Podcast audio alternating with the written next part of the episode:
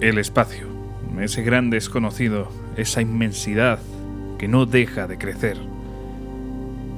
Algo que no controlamos, algo que no nos controla.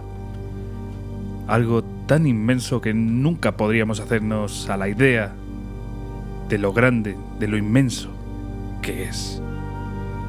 Y es que estamos hablando del vacío, de la oscuridad,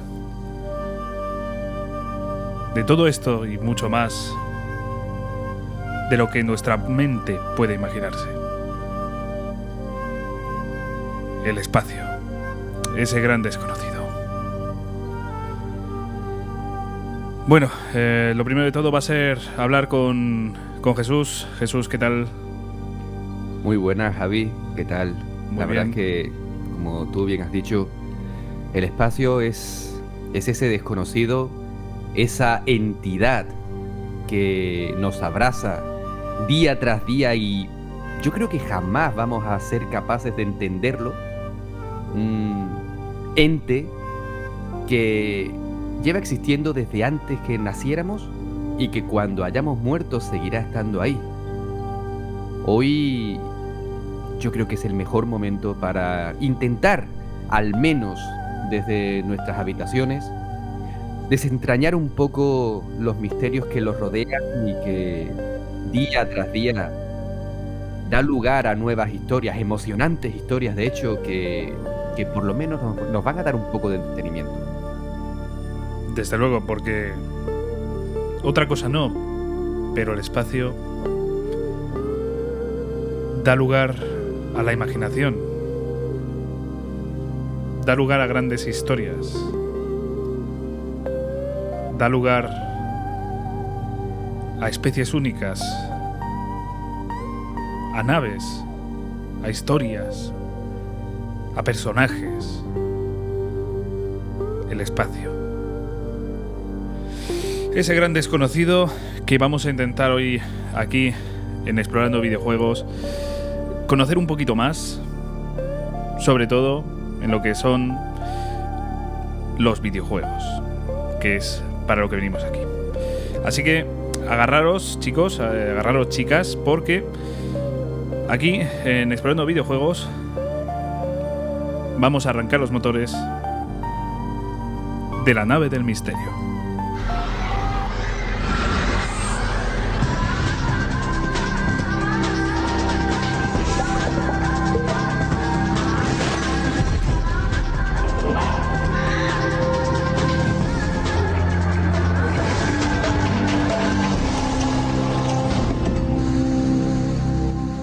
Que Jesús... eh, Me ha encantado, tío. ya pues... Madre mía. Me ha flipado, eh, sí señor, me ha flipado. Muy buenas, Javi, ¿qué tal? Muy buenas. Jesús, tío. Hostia. Ostras, esto ha sido totalmente improvisado, ¿eh? O sea, de verdad, o sea, me cago en la leche. Sí, sí, que sepáis que, que con la temática que nos atañe hoy en este programa estuvimos hablando de coña. Oye, ¿y si hacemos algo así parecido? Ha sido completamente improvisado. Esperemos, esperamos que os haya gustado. Iker, Carmen, si nos habéis escuchado, estamos completamente disponibles para un programita, ¿vale? Sí, sí, sin duda. Y además que después de lo que traemos hoy, yo creo que igual os interesa al menos a- algunos de los temas. Y seguramente eh, los primeros con los que vamos a empezar, porque Yo me huelo, me huelo aquí a show. Me huelo aquí a show con Iker y Carmen. Eh, bueno, eso ya sería demasiado potente, ¿no? no nos flipemos, pero... ¿Qué, qué- qué vamos a tratar hoy, Javi? Pues vamos a hablar de, ahora en serio, ¿vale? Eh, de videojuegos eh, que se desarrollan en el espacio, ¿vale? De, de videojuegos que, que, bueno, pues vamos a tener que imaginarnos nuevas galaxias, nuevos universos o directamente, pues, nuevos mundos, ¿no? Y es que, claro, pues tenemos un montonazo de juegos que, que nos han hecho volar la imaginación, que nos han hecho, pues... eh, imaginarnos ahí en ese futuro tan lejano o directamente en otra galaxia, ¿no? En, una galaxia muy, muy, muy lejana, ¿no? Como, como dice cierta, ciertas películas, ¿no? Pero bueno, eh, vamos a, a tratar el espacio desde ciertos puntos de vista, porque, a ver, el espacio, eh, la temática del espacio es muy amplia, tendríamos muchísimos subgéneros, ¿no? Dentro de, lo que es la temática espacial. Así que lo que vamos a hacer, Jesús, es dividirlo un poquito en, distinto, en distintas temáticas. Vamos a empezar un poquito con el terror, que va a ser lo primero con lo que vamos a hablar. Luego nos vamos a ir a, grandes historias, a historias que, nos van a, emocionar en algunos casos, a historias que nos van a encantar, que nos van a sorprender.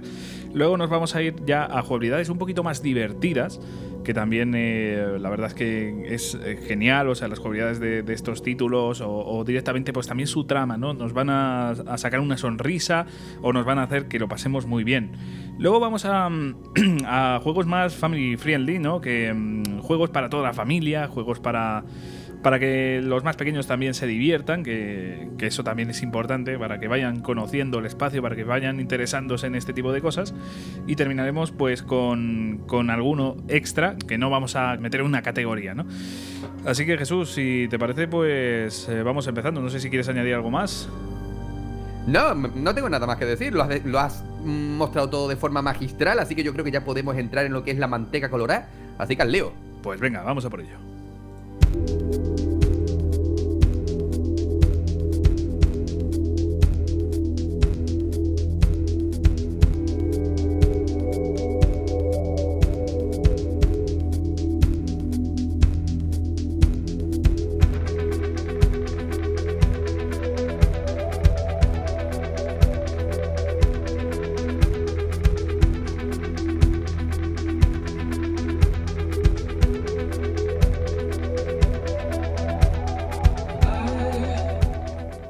decimos, Jesús, vamos a empezar con, con bastante terror, ¿eh? O sea, porque eh, este primer juego del que vamos a hablar realmente es uno de los que más miedo en lo personal me ha dado jamás, ¿eh? de, los juegos que más terror, que más me ha hecho estar con el mando temblando casi, con mucho miedo de, lo que se va a aproximar, porque madre de Dios, este, este es uno de los mejores juegos de terror de la historia.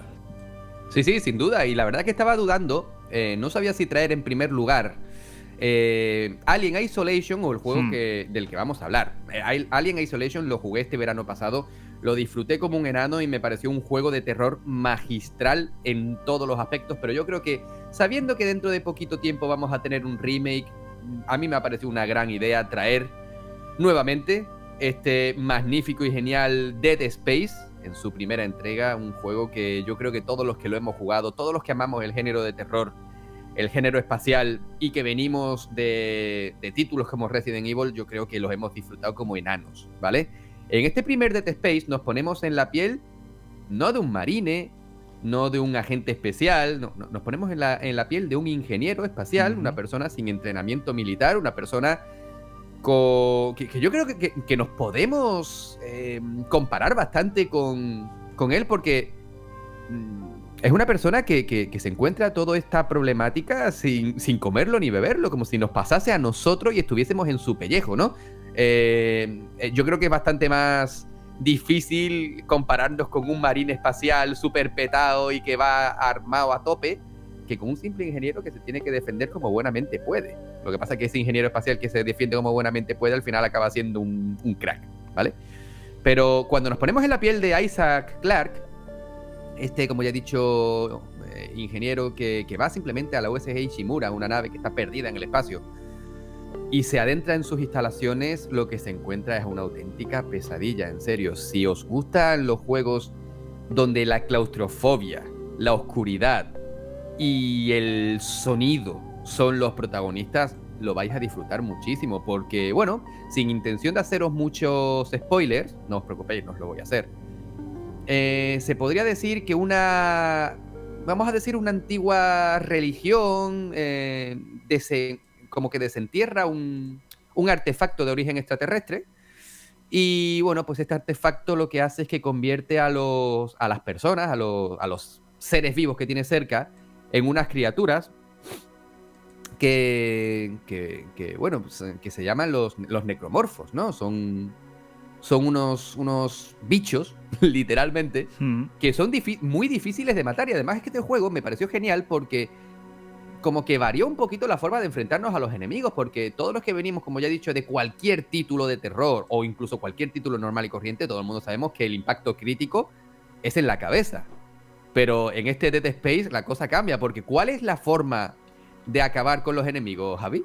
Pues atacando las extremidades. Es algo bastante curioso. O sea, a mí me parece una genialidad y además que. Hay que hacer un smoothie. Hay que hacer un smoothie de enemigo, ¿vale? Hay que meterlo en la batidora y dejarlo hecho mierda. Es que además el, gore, ¿no? O sea, es, fantástico porque, a ver, si, atacas ahí al corazón o a la cabeza, que es lo, normal.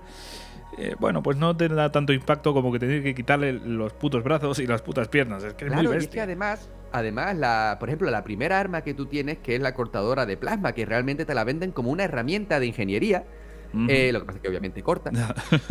Eh, de ahí cortadora de plasma, si no sería embotelladora de refresco, ¿no?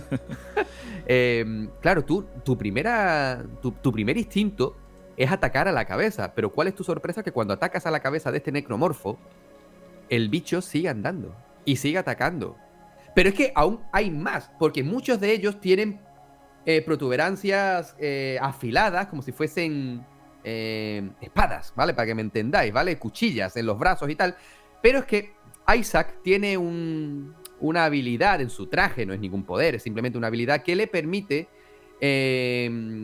elevar y controlar como si fuese una especie de telequinesia, pero no es telequinesia, es algo que le permite su, su traje, que, no recuerdo ahora mismo cómo se llama, ¿vale? De nombre. Pero bueno, es algo, es algo de, ciencia, ¿vale? De ciencia ficción, puramente. Que si tú coges esas, esas cuchillas, puedes utilizarlas como armas también y empalar a los enemigos. A mí me parece magistral. Cuidado, yo iba a traer su segunda entrega porque para mí es, la, es mi favorita, ¿vale? Pero es que esta primera entrega yo creo que nos cogió, nos cogió a todos por, por sorpresa. nos enseñó que todavía había mucho que decir en el género de terror y a mí, en lo personal, ¿qué queréis que os diga? Me encanta y de verdad, si queréis pasar un buen rato con una historia que es, que es realmente genial, que está extendida en varios videojuegos y en alguna que otra película de animación, de verdad, eh, sumergidos en el mundo de Dead Space, porque os aseguro que no os vais a arrepentir. Incluso lo tenemos en literatura, ¿eh? que eso no, no todos los videojuegos podemos decir lo mismo. Eh, eh, que expande el lore, la literatura. Tenemos ahí una serie de libros. O sea que, bueno, también si, os mola y, queréis aprender todavía más, eh, os recomiendo personalmente los libros, que están muy bien. Aparte, a mí hay una cosa que siempre destaco de Death Space, que puede que sea, puede que sea una bobada, pero para otros no, no creo que lo sea. El tema de cómo se muestra la vida, ¿no? La interfaz tan eh, tan característica de Death Space que, por ejemplo, lo ves en el propio traje, la vida que te falta, ves la munición, o sea, es todo muy orgánico, ¿no? Es todo muy... Eh, muy realista, ¿no? O sea, no es como una interfaz de esta que te ponen, que, tienes la barra de vida arriba, que te lo ponen así un poco, que dices, ¿qué es esta barra de vida? ¿Qué son estos corazones? Es que lo de Isaac es eh, el propio traje y es algo que siempre me ha llamado mucho la atención.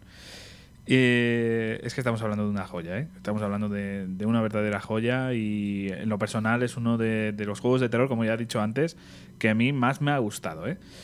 eh del juego que vamos a hablar ahora no da tanto miedo, ¿vale? Mm, se ha vendido un poco como, un juego de, de horror, ¿no? De terror, pero realmente tiene poquito.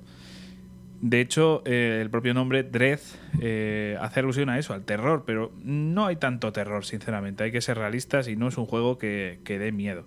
Lo que pasa es que, bueno, pues eh, yo sí puedo meter aquí esta saga, la meto. O sea que. Lo importante es meterla, Javi. claro, claro que sí.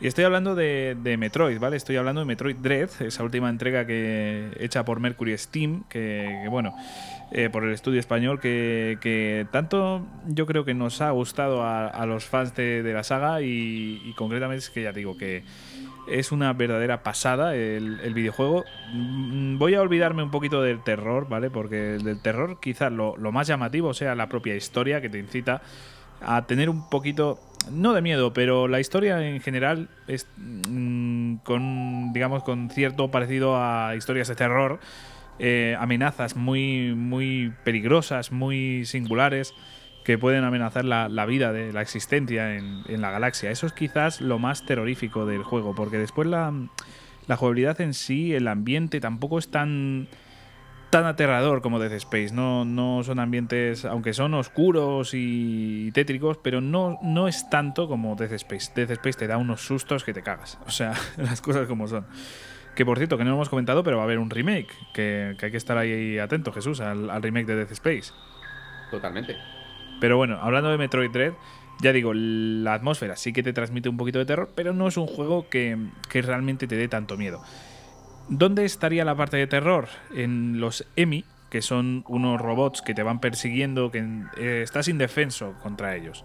Esa es quizás la parte más de terror y por lo que se ha vendido este Metroid como Dread, ¿no? Como, como de horror, como de miedo, pues realmente no da tanto. Es más como unas misiones de infiltración, para que te hagas una idea. Es esa sensación de cuando estás en Metal Gear y estás a punto, vamos, están a punto de abrir tu taquilla, ¿sabes?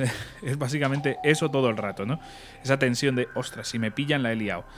Pero quitando eso, no es un juego que transmita miedo, no es un juego que mm, con el que vas a estar aterrorizado en, el sofá, ¿no? Pero ya digo, la atmósfera, la banda sonora, los personajes, eh, la historia, es que mm, todo es un juego redondo. Por eso lo quiero meter aquí y en esta categoría pues más o menos lo he podido colar. lo, lógico hubiera sido poner aquí un Alien Isolation o algún juego de estos que realmente son más de terror. Pero quiero meter aquí el, Metroid Dread, un Metroidvania. me parece genial. Me parece una muy buena idea porque siempre que hablamos de Metroid hablamos que, bueno, pues en el que Samus es la, crack, ¿vale? La que, la que se puede enfrentar a todo, pero a mí me parece genial que quieran meter estas pequeñas secciones de, de vamos a entrecomillar, terror, ¿vale? Pero que ese terror sea la sensación de estar indefenso. ¿Cuántos videojuegos nos hacen eso? Nos dan la sensación de, estar indefensos para que el terror se multiplique. Eh, te pongo un ejemplo muy práctico, ¿vale? ¿Tú crees que un juego como Devil May Cry si el protagonista no fuese Dante, ¿vale? Si fuese una persona, imagínate un Leon S. Kennedy, un Chris Redfield, ¿vale? Eh, y que tuviese las armas que tiene, ¿tú crees que sería un juego tan divertido o, te daría más la sensación de terror? Porque tenemos que entender que el primer Devil May Cry nació como un Resident Evil. Cierto. ¿Tú qué crees? ¿No, crees que te daría una sensación más de terror? Hombre, a ver, es que la atmósfera, eh, los enemigos, por Dios, o sea, sí, sí, sin dudas es sobre todo en ciertas eh, partes es que tiene su toque de terror. Lo que pasa es que, claro, como bien dices, por la jugabilidad tan frenética, tan eres el puto amo, vamos a decirlo así, es imposible que tengas miedo. Pero de hecho, ¿cuántos Resident Evil hay que cuando te los cuando los completas con ciertos factores te dan armas de munición infinita y ahí el terror desaparece? Vamos ¿De qué me voy a preocupar yo? si tengo un lanzamisiles de munición infinita. Claro, ese es el, final lo mismo. Esa es eh, una de las máximas, ¿no? Una de las cosas que yo creo que en el mundo del terror se tienen que respetar más, la escasez de munición, sobre todo en el survival, ¿no? Pero eh, la escasez de munición, el sentirte indefenso ante un enemigo, eh, yo creo que son claves, ¿no? Para, para darte miedo de verdad. Por ejemplo, Metroid no tiene tanta escasez de munición, sí que es verdad que tienes unas eh, unas bombas que puedes lanzar y tal, unos misiles, mejor dicho. Eh, y no son infinitos, por así decirlo, tienes que buscarlo, tienes que buscarte un poquito la vida, pero tampoco es una escasez tan bestia. Y permíteme que te, que te, pregunte, porque no lo he jugado, lo tengo todavía pendiente, ¿vale? Pero contra, contra estos semi no hay forma ninguna de enfrentarte, ¿verdad? La única forma es salir pitando. Eh, hasta cierto punto sí. Vale. Digamos, que yo quería Sí, claro, tú digamos que puedes ir venciéndolos de uno en uno, pero cuando vas al segundo no puedes vencerlo, ¿vale? O sea, si por ejemplo vences al primero, eh, es un poquito como si fuera un boss. Eh, tú al primero, cuando llegas a él, no tienes nada que hacer. O sea, tienes que huir sí o sí. Después llega a cierto punto y puedes vencerle. Llegas al, al siguiente, la siguiente zona EMI eh, te metes, eh, dices, venga, pues vamos a, por este. No, no puedes. Tienes que huir, tienes que huir y, una vez logras ciertos objetivos, puedes vencerle. Así todo el rato, con todos los Emi. y aparte hay más bosses, ¿eh? O sea, no solo vamos a encontrarnos Emi, también nos vamos a encontrar a Josemi. ¿eh?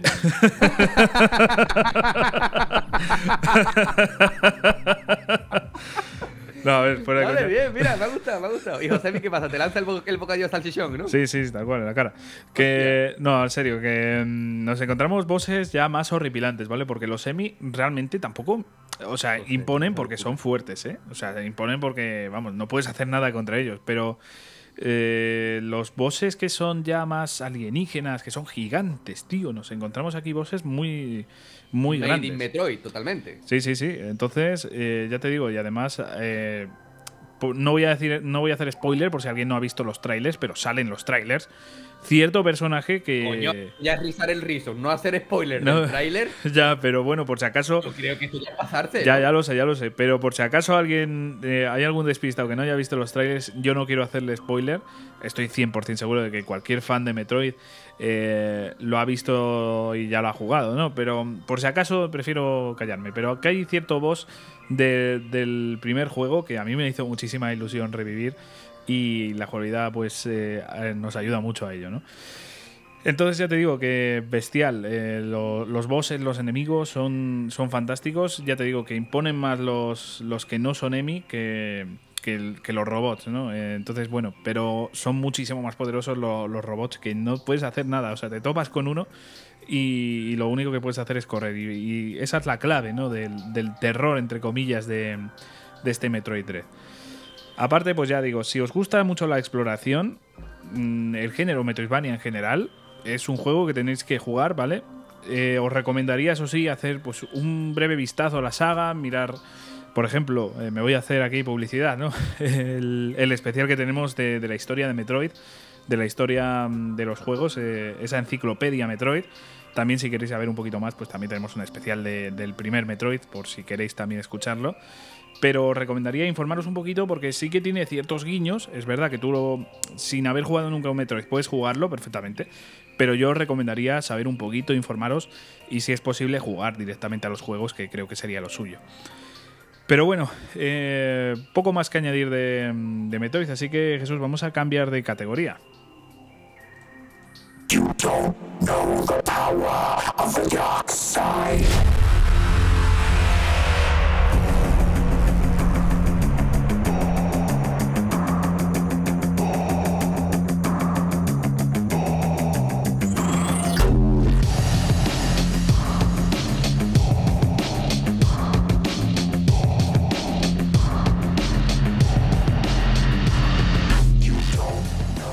Decimos, vamos a hablar ahora de buenas historias y la mejor historia, yo creo, jamás contada del espacio, eh, o al menos la más popular, es sin duda la saga de películas Star Wars. Y tenemos concretamente cierto juego que Jesús ha pasado hace poco, o sea que tampoco os va a pillar a todos de sorpresa.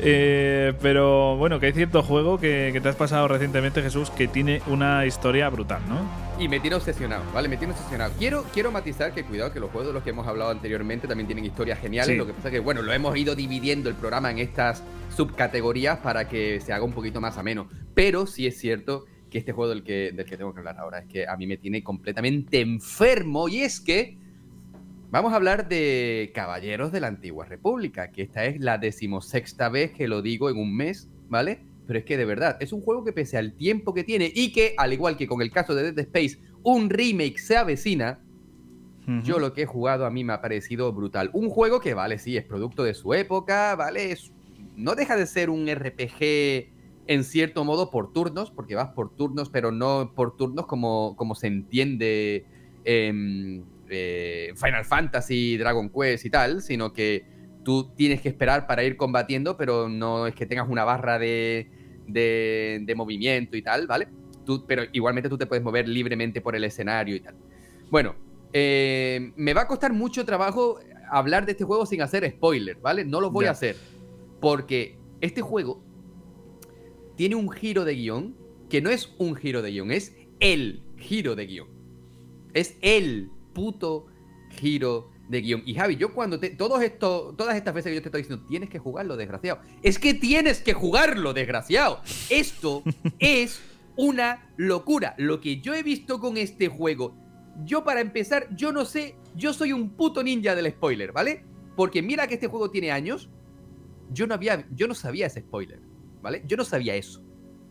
Nosotros, en el juego, somos una persona que despierta en una nave, ¿vale? Un soldado, ¿vale? Tú tenéis que entender que el personaje lo creáis vosotros, elegís chico, chica, eh, elegís si sois guerrero, si sois lo que se conocería en otros, J- en otros RPG como pícaro y tal, para ladrón, ¿vale? Para que me entendáis. Y en base a eso, pues vais desarrollando el personaje dándole importancia a vuestro modo de juego favorito, ataque cuerpo a cuerpo, a distancia, si queréis ser buenos en la persuasión a la hora de, bueno, pues eso, a la hora de hablar con, con personajes que yo creo que todos los que... E, e, el tema del carisma y la persuasión, siempre que os lo encontréis en un juego, utilizadlo, digo, porque es, lo que más opciones de diálogo y más, y, más quebraderos de cabeza os va, os va a ahorrar, ¿vale? Pero bueno, el juego se va desgranando sobre que hay dos eh, Jedi superpoderosos que decidieron darle la espalda a la Orden Jedi y hacerse sí. Y hasta aquí puedo leer.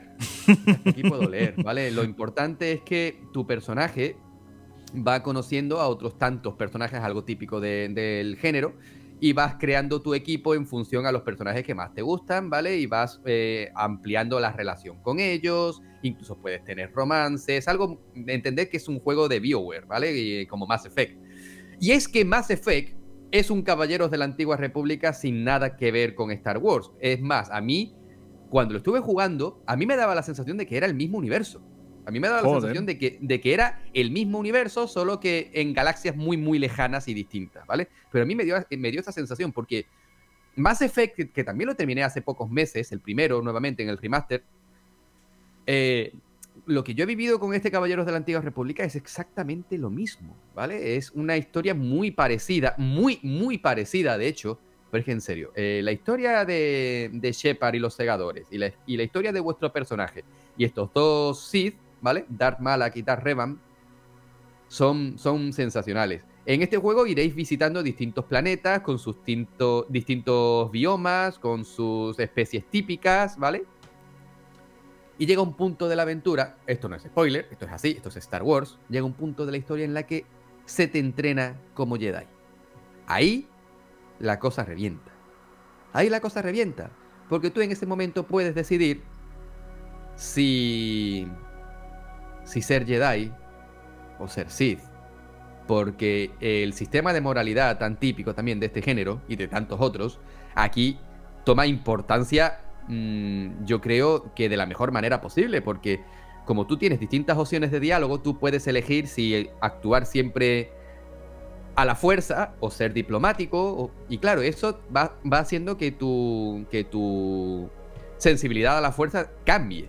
Así que puede ser Jedi súper bueno o Sith siendo el mayor cabrón del mundo. Incluso puedes cambiar de, arma, puedes llevar dos sables láser, uno, uno doble como Darth Maul. Puedes elegir los colores si quieres ir azul, verde, amarillo, rojo o violeta. En serio, de verdad, si no habéis jugado Caballeros de la Antigua República, haced un favor. No esperéis al remake, Javi. No esperes al remake, tío. Eso te tienes que Tienes que vivir este juego, tío. No es especialmente largo. No es especialmente largo, pero es que, en serio, Chicos, chicas, jugad Caballeros de la Antigua República porque no os va a defraudar. Yo tengo una pregunta para, saber si... O sea, porque, por ejemplo, es que tú imagínate que salen unos meses. la jugabilidad, por ejemplo, ¿qué tal ha envejecido? Porque quizás esa sea una de las cosas que que puedan echar para atrás a la gente, ¿no? Es decir, bueno, pues eh, esperamos, ya que va a ser un remake con una jugabilidad seguramente más, más pulida, pues podríamos esperar. Es un juego bastante viejo, entonces, ¿qué tal ha envejecido la, jugabilidad? Yo creo que ha envejecido bien, bastante bien, de hecho. no, no, no te preocupes. Eh, mm, yo creo que cualquiera que juegue JRPGs no le va, no le va a hacer especial importancia. Pues ahí lo dejamos. Eh, yo la verdad es que tengo ganas, ¿eh? Mm, siempre me. Bueno, me lo has tentado desde el primer momento, cabrón. mientras lo estabas jugando ya, ya, estaba yo con ganas. Pero cada vez que hablas, eh, sube el pan, por así decirlo, y tengo más ganas todavía de, jugar este juego. Y, y, bueno, también querría hacer una pequeña mención, no, la vamos a añadir aquí, pero del universo de Star Wars yo también añadiría mucho el, el Jedi Fallen Order, ¿no?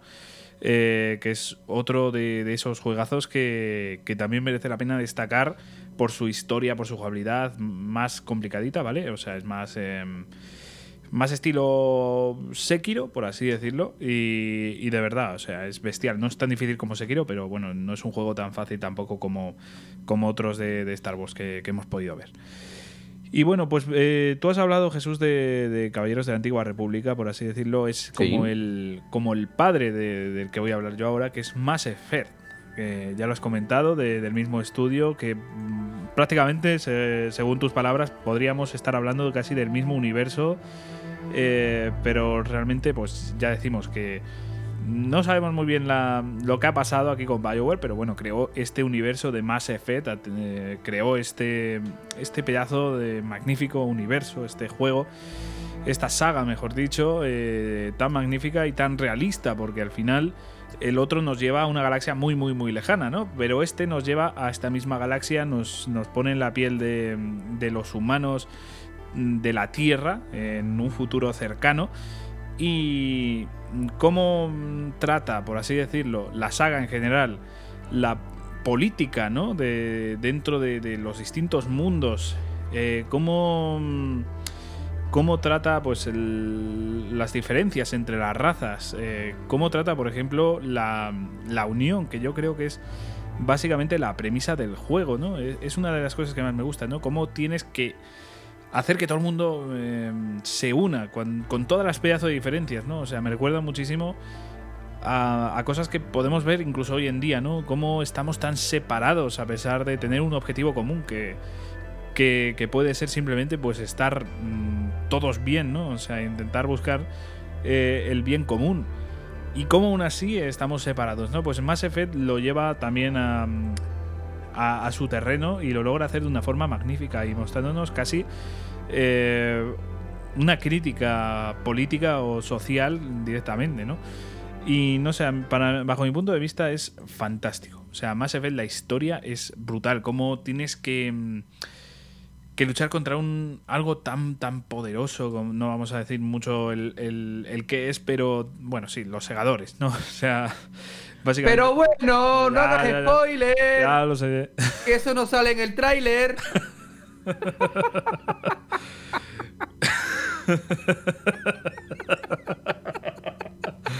Madre mía. bueno, eso, que, tienes un objetivo común, un, enemigo eh, muy, muy, muy imponente, de, unos niveles muy bestias. El spoiler ya, ya lo hice muy bestia, ¿vale? En el, en, la, o sea, en el show que hicimos con la caverna del gamer, ahí eh, sí que hice mucho spoiler. En este no voy a hacer tanto eh, cuando hablaba de los segadores, pero realmente digamos que mm, todas las, eh, todos los planetas, todas las razas, todo, todo lo que hay en Mass Effect mm, tiene ese objetivo común que es acabar con los segadores y básicamente te enfrentas a mm, políticos, por ejemplo, que no te creen, a, a gente que, le da igual, que solo quiere enriquecerse o enriquecer, por ejemplo, a su raza, como puede ser la humanidad. Eh, se ve como los humanos, por ejemplo, quieren, cierto humano, por ejemplo, pues, pues quiere enriquecerse a costa de, de toda esta polémica. Y es que, no sé, no, nos lleva a, un, a unos mundos tan tan curiosos y además a mí lo, casi lo que más me gusta es el lore del juego, ¿no? El ir viendo las distintas razas, sus comportamientos, su historia. Eh, también, por ejemplo, su historia con los humanos, ¿no? Que por ejemplo tenemos ahí eh, algunas enemistades y, tenemos algunos problemas. Pero no sé, eh, sin duda todo lo que envuelve este, esta saga es magnífico y lo han hecho de una forma brutal. A nivel jugable, pues estamos hablando de, un shooter en tercera persona con toques RPG, o sea, podemos eh, ir cambiando, por ejemplo, de armadura si nos hace menos daño, podemos cambiar de armas y hacer más daño, o sea, tiene esos toques RPGs, pero no deja de ser un shooter, o sea que bueno, es una jugabilidad, bajo mi punto de vista, muy divertida, en especial eh, a partir del 2, aunque el remake, o sea, el remaster, realmente hace las cosas muy bien, ¿no, Jesús? Sí, sí, sí, sin duda. Y la verdad es que, mira, yo siempre he dicho que soy de rejugar poco, ¿vale? Yo, si me paso un juego, para que yo lo vuelva a jugar, a menos que te llames Deadly Premonition, Final Fantasy VIII, Metal Gear, el resto no suelo, no suelo rejugar nada. Pero este Mass Effect no pude, no pude desaprovechar la oportunidad de volverlo a jugar con este remaster porque de verdad que me pareció sensacional. Eh, vamos a meter la cuñita como siempre, lo tenéis disponible en el servicio de Game Pass, ¿vale? Tanto el original como el remaster, ¿vale? Aunque yo en lo personal os diría que vayáis directamente al remaster porque es el mismo juego, pero con, yo creo que con un lavado de cara en todos sus aspectos. De verdad, disfrutadlo. Sí, sí, sí, eh, Inundad, eh, o sea, meteros de lleno en, en, en, su, en sus mecánicas, en su historia, dejad que, que os inunde porque eh, Mass Effect es un título que, que yo creo que ver, es súper popular, pero necesita ser aún más popular. Es un juego que es en sus tres entregas, las tres, no, porque hay quien dice, no, la tres, no, no, en sus tres entregas. Es magnífico. Incluso en sus cuatro, ¿no? Porque si añadimos Andrómeda. No lo he jugado, no lo sé. Ya, tú y yo no podemos hablar mucho de Andrómeda, pero por lo que tengo entendido ha habido muchísima crítica y tampoco la merece tanto, ¿eh? O sea que si yo sí le daría la oportunidad y se la daré. Volvemos Estoy- a las historias de siempre, seguro. tío. Eh, ¿Cuántos juegos hemos jugado tú y yo que nos han encantado, pero las, las críticas eran malísimas? Sí, sin duda, sin duda. O sea, vamos. es que es así, no, no hay que fiarse tanto de, de- de las críticas, de ese numerito que te ponen. Ni siquiera de, no sé, de, de algunos analistas. Hay que fijarse en por qué tiene esa nota, por qué le bajan. Y si nos fijamos, por ejemplo, ha habido muchísimo desastre al inicio por- sin, sin un parche en el que, bueno, pues el- había ciertos aspectos técnicos que dejaban bastante de- que desear. Pero bueno, ya digo. Pero es que eh, cuántos juegos, cuántos juegos. eh, ya te digo que yo Mass Effect Andrómeda lo tengo presentado desde, desde hace. Y sí, lo digo, desde hace años. Pero bueno, son tantos juegos los que tengo presentados. Algún, algún día lo jugaré. Seguro. Bueno, lo jugaré y no lo despresentaré, porque creo que está también en, en Sí. Game Pass, así que mira, eso que me llevo, ¿no? Pero. Pero en serio, no dejéis. No dejéis que un comentario, que un analista, que no dejéis que nadie os diga lo que tenéis que jugar, ¿vale? Yo ya lo dije, eh, lo hablé en el programa que hicimos con los chicos de Kanagawa sobre el Ghostwire Tokyo. Me dejé llevar por las críticas negativas que recibió el juego y luego no hago más que ver a gente disfrutándolo, gozándolo y diciendo que es un juegazo. En serio. Eh, obviamente antes de comprar, antes de hacer el desembolso, tenéis que informaros, pero no os dejéis llevar únicamente por un solo análisis, ¿vale? Mirad distintos vídeos. Eh, si tenéis alguna red social con gente que lo está jugando, hablad con ellos, eh, informaros bien y en base a eso ya cread vuestra, vuestro propio criterio. Yo me, me defraudé a mí mismo, Javi, yo me defraudé a mí mismo con Ghostwire, con Ghostwire Tokyo porque eh, hice lo que yo siempre digo que no hay que hacer y me dejé llevar. Y, y me arrepiento. Lo que pasa es que ya como que ha pasado su tren y ya pues tengo otros juegos en el radar, así que se va a esperar su Ujú. turno nuevamente. Pero Bueno, sí que, también, sí hay que, también hay que decir que yo sé el verdadero motivo por qué no compraste ese juego. A ver, sorpréndeme, cabrón. Es Elden Ring y su frustrante jugabilidad que, que no te dejaba jugar a nada Hostia, más. pero es que a mí Elden Ring me tenía secuestrado. Ya lo es sé. que a mí Elden Ring me ha tenido secuestrado. Por O eso, sea, por eso te digo, ¿cuántos meses has estado solo jugando a Elden Ring? Mínimo uno. Eh, mínimo, mm, mínimo Uno y pico. Uno y algo, ¿no? Esto no lo he hecho yo en mi vida. Claro, claro. de jugar únicamente un solo juego. Elden Ring. Pero es que, tío. Eh, es que jugaba cualquier otro juego y decía, no, estoy desaprovechando el tiempo, tendría que estar invirtiéndolo en Elden Ring. doy fe, doy fe, ¿eh? Que me Voy a decir algo. Voy a decir algo. A ver. Porque al igual que tú lo terminaste, yo no lo he terminado aún. Yo estoy en el penúltimo boss. Mm, para mí, mi aventura en Elden Ring ha acabado. Javi, para mí mi aventura en Elden Ring ha acabado. A menos que cambie de parecer, yo considero que he llegado muy lejos en el juego. Un juego, un juego tipo Souls, que, que todo el mundo sabe que yo no soy especialmente hábil con estos juegos. Para mí, la aventura en Elden Ring ha acabado. Me siento bien conmigo mismo. Y yo Pues creo sí. que voy a proceder a, a, a sacarlo de la consola, meterlo en su caja y, y verlo cada día en la estantería.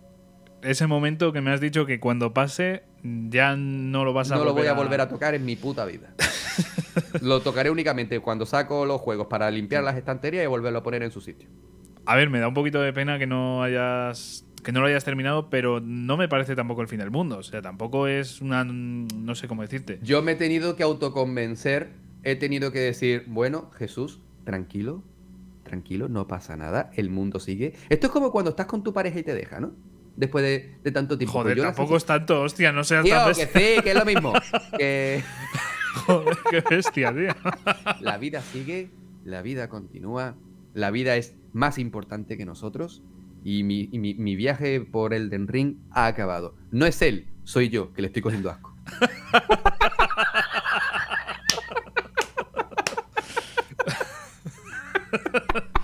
Madre de Dios, madre de Dios. Eh, Eh, duras declaraciones.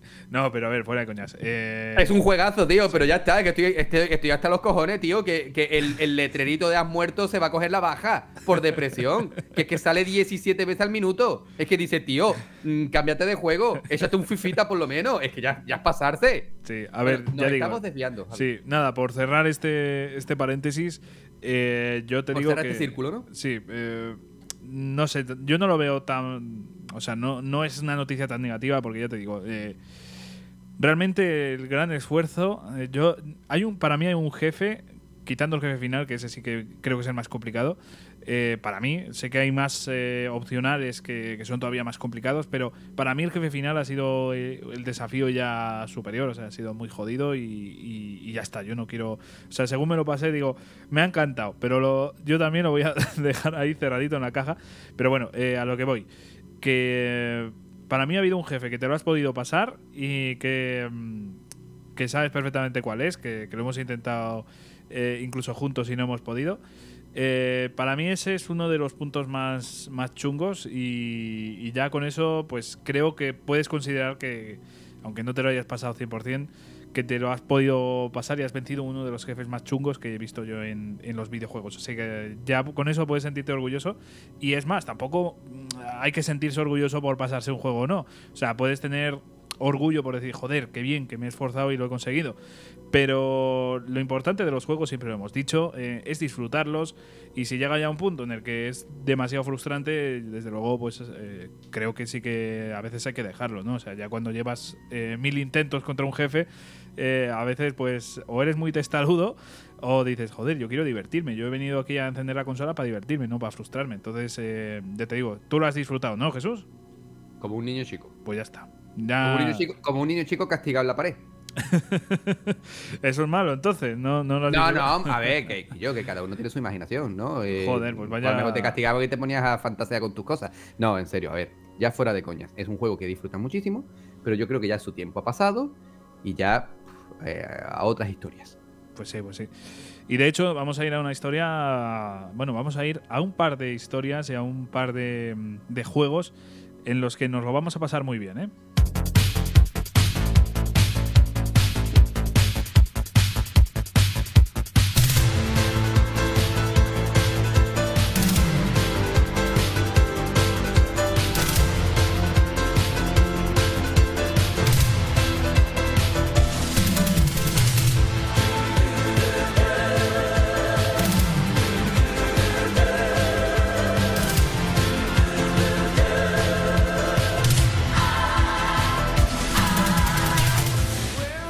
Ya digo que vamos a la sección de juegos más divertidos ¿no? del espacio. Es que tenemos aquí un par de juegos que además jugablemente es que nos ha pasado eh, tanto en buenas historias como ahora, ¿no? Jugablemente se parecen mucho, ¿eh? Muchísimo. Así que nada, Jesús, a ver, empiezas tú. Coméntanos qué, qué juego has traído aquí. Pues mira, en esta ocasión voy a hablar de Vanquish, ¿vale? Que es un título que a mí me pilló completamente de imprevisto, ¿vale? En la época de PlayStation 3 yo me lo encontré, y además lo compré porque lo vi baratito y me había informado entre cero y nada sobre este juego, pero lo que encontré cuando lo puse en la consola fue algo maravilloso. Y luego cuando sacaron este remaster para PlayStation 4, que además venía en un pack muy bonito con una caja metálica preciosa, eh, de este Vanquish y el primer Bayonetta, no me pude resistir a comprarlo y lo volví a disfrutar, ¿vale? En este juego, ¿vale? A ver, la historia brilla por su ausencia, ¿vale? Es una historia que, bueno, es muy típica, ¿vale? una colonia humana en el espacio, ¿vale? Que además hay una, hay una contraposición muy clara entre lo que es la sociedad humana que vive en el espacio y la que vive en la Tierra, porque la Tierra, cuando salen las cinemáticas, es como una Tierra muy normal y corriente, muy la que podemos conocer actualmente, pero en el espacio es todo súper futurista, súper moderno, y tú dices, tío, alguna de los, alguno de los dos bandos está fumando algo raro, ¿no? Pues eh, em, eh, en, este juego, eh, este juego se desarrolla en esta colonia, en, el espacio, ¿vale? Y nuestro, nuestro personaje es que, si no recuerdo mal, ¿vale? Si no recuerdo mal, se llama Sam, ¿vale? Pues tiene, está enfundado en un traje robótico que parece un Power Ranger blanco, ¿vale? Pero es que lo mejor del todo es que tiene cuatro armas que, prácticamente se metamorfosean, ¿vale? Es, una, es un mismo arma que, se va, que va cambiando, ¿vale? Y tienes pues tu fusil de asalto, tu escopeta, tu pistola y tu, y tu rifle de francotirador, si no recuerdo mal. Bueno, pues tú a medida que vas corriendo, vas buscando coberturas para enfrentarte a los enemigos, tú puedes lanzarte a toda velocidad, ¿vale? Con unos motores, ¿vale? Que, que, consumen tu, tu, escudo también, porque, porque eh, este traje tiene un escudo, y si si te lanzas a grandes velocidades, pues el escudo disminuye. Pero lo mejor de todo es que mientras tú te lanzas a toda velocidad, el tiempo se ralentiza y tienes tiempo pues para disparar, para buscar otras coberturas, eh, trazar estrategias. En serio, es un juego que es tan divertido, tan, tan divertido, que, yo no puedo parar de recomendarlo. Y además tiene un valor añadido. Y es que uno de los personajes secundarios está doblado. Y yo, yo no sé si esto tú lo sabes. Sí, ah, sí, lo sé, lo sé, lo sé. Un personaje está doblado por el magnífico Alfonso Vallés, voz, entre otros tantos, de nuestro querido Solid Snake en Metal Gear Solid 1, joder. Exactamente, exactamente. Nada más que por eso ya tenéis que comprar el juego. Nada más que por eso. Pero es que en serio es un juego que es súper divertido, tiene un humor muy marcado, obviamente menos marcado que el juego del que va a hablar Javi, pero es un juego que está muy bien, ¿vale? Eh, su historia no, no, si fuese una película no ganaría un Oscar, pero ni falta que le hace, porque el juego para lo que está es para soltar adrenalina, para disfrutar con sus diálogos, para disfrutar con su, su ambientación y sobre todo para pasarlo bien reventando robots, eh, roboses, como diría, eh, como diría el de el Koyuki de, la poción roja, para reventar roboses y para pasarlo en grande. En serio, de verdad. Tenéis además este remaster que, que viene con bayoneta a muy buen precio. Así que si tenéis la oportunidad de disfrutarlo en condiciones de esta forma, hacedlo porque no os va a decepcionar. Pues sí, además eh, muy desconocido en su momento, o sea... Y ahora, ahora también. Ahora también, pero, pero bueno, como salió ese remaster que estaba junto a Bayonetta, y Bayonetta sí que es más conocida, eh, igual hay muchas personas que sí que le han dado la oportunidad, pero ya digo que en su día en PlayStation 3 estaba muy tapadito. Eh, y, es una pena porque jugablemente y, y, de todo, ¿no? O sea, es que es un juegazo. Pero bueno, eh, lo dicho, lo tenéis ahí en el remaster, lo podéis jugar eh, original en, su consola, así que bueno, pues eh, recomendación importante, ¿vale? Y yo me voy con uno que ya es un chiste andante.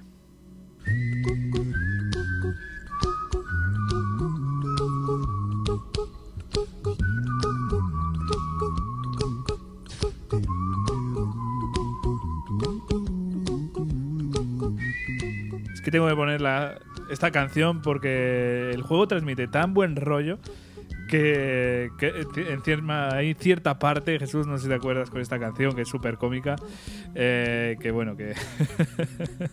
este juego es magnífico, de verdad, y, y, te envidio ahora mismo mucho por ser tú el que lo presente, ya.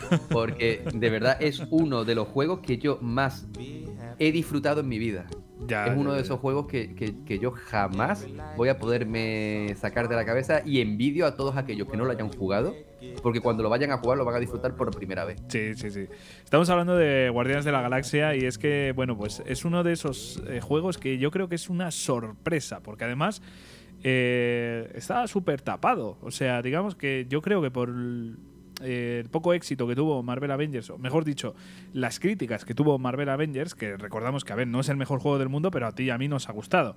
Eh, yo creo que va un poco por ahí eh, el poco éxito de, este Guardias de la Galaxia, porque es una lástima. Es una bueno, parece ser, perdona que te corte, que, que, la, que lo que son las ventas de Guardianes de la Galaxia está aumentando ahora. Ah, genial, entonces. Tengo entendido. La verdad es que yo ando desinformado en ese sentido, pero sé que en su momento pues nadie se atrevió a darle la oportunidad. Eh, yo incluido, fíjate que yo soy Eso te iba a decir a ti, porque cuando vimos la presentación, tú y yo decíamos que no nos llamaba la atención. Bueno, a, mí sí me gustaba, pero no tanto como, como otros títulos que, se habían mostrado ese mismo día. Lo que pasa es que, bueno, pues eh, cuando salió el juego yo no, no le hice mucho caso, la verdad, y me lo tuve que comprar en, en estas rebajas típicas que hay en el game y, cuando me hice con él y lo probé, lo primero que hice fue decirte, tienes que comprarlo. Y al final lo compraste y fue una lección. A la semana, dos semanitas así. fue una muy buena lección. ¿Por qué? Porque estamos hablando de uno de los juegos que, si eres fan de Marvel y concretamente de Guardianes de la Galaxia, pero no, no hace falta tampoco ser, ser fan de superhéroes, pero si lo eres y concretamente de, de la saga de películas o de los cómics de Guardianes de la Galaxia, es que es una pasada, porque los personajes eh, son muy fieles, por ejemplo, a tanto los cómics como, como la gran pantalla. Eh, tenemos situaciones súper cómicas, súper divertidas.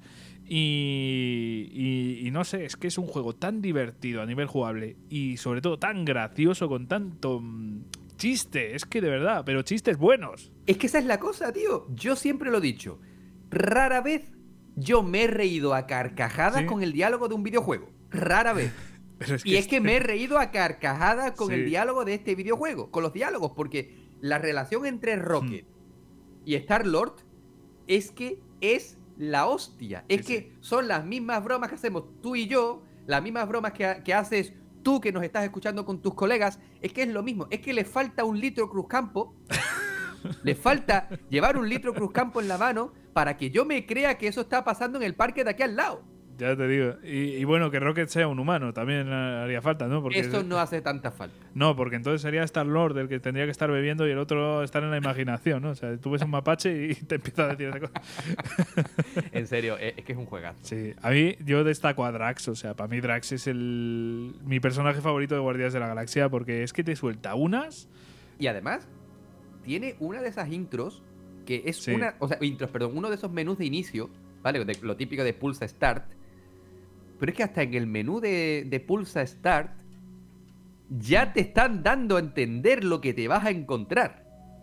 Es que buen rollismo, eh, unas relaciones personales buenísimas. Es que buen rollismo, es eso. Sí, es que es como una familia, tío. O sea, es como una empresa de estas familiares que, que todos se, se apoyan mutuamente no sé, a mí me. las relaciones que hay entre los personajes a mí me encantan y directamente los personajes, ¿no? O sea, eh, Drax, Gamora, Groot, Rocket, eh, Star-Lord, o sea, es, es fantástico, de verdad. Y, tiene ciertos guiños, por ejemplo, también sale.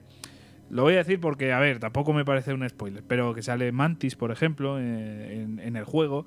Hay ciertos personajes que podemos y hay una parte. Hay una parte y aquí voy a, voy a utilizar el comodín de la edición por si la cago o, tú crees que la cago poderlo cortar. Sí. Esto no es spoiler. Y además a mucha gente se le puede pasar. Hay una parte en particular de la historia en la que se está viajando en, a bordo de una cosa a través de una cosa que tampoco voy a decir qué es, que se escucha a Capitán América diciendo Vengadores unidos. No sé si, no sé si te acuerdas la parte de la sí, sí, sí, sí, sí. O sea, a mí esa parte, yo dije, si el juego de Avengers hubiese sido lo que es este Guardianes de la Galaxia, mm. que cuidado, en, los primeros compases del juego lo cumple. Sí. En, las primeras dos horitas, tres horitas de, de Avengers, el juego cumple eso mismo. Pero no llega a este nivel ni de coña, ¿eh?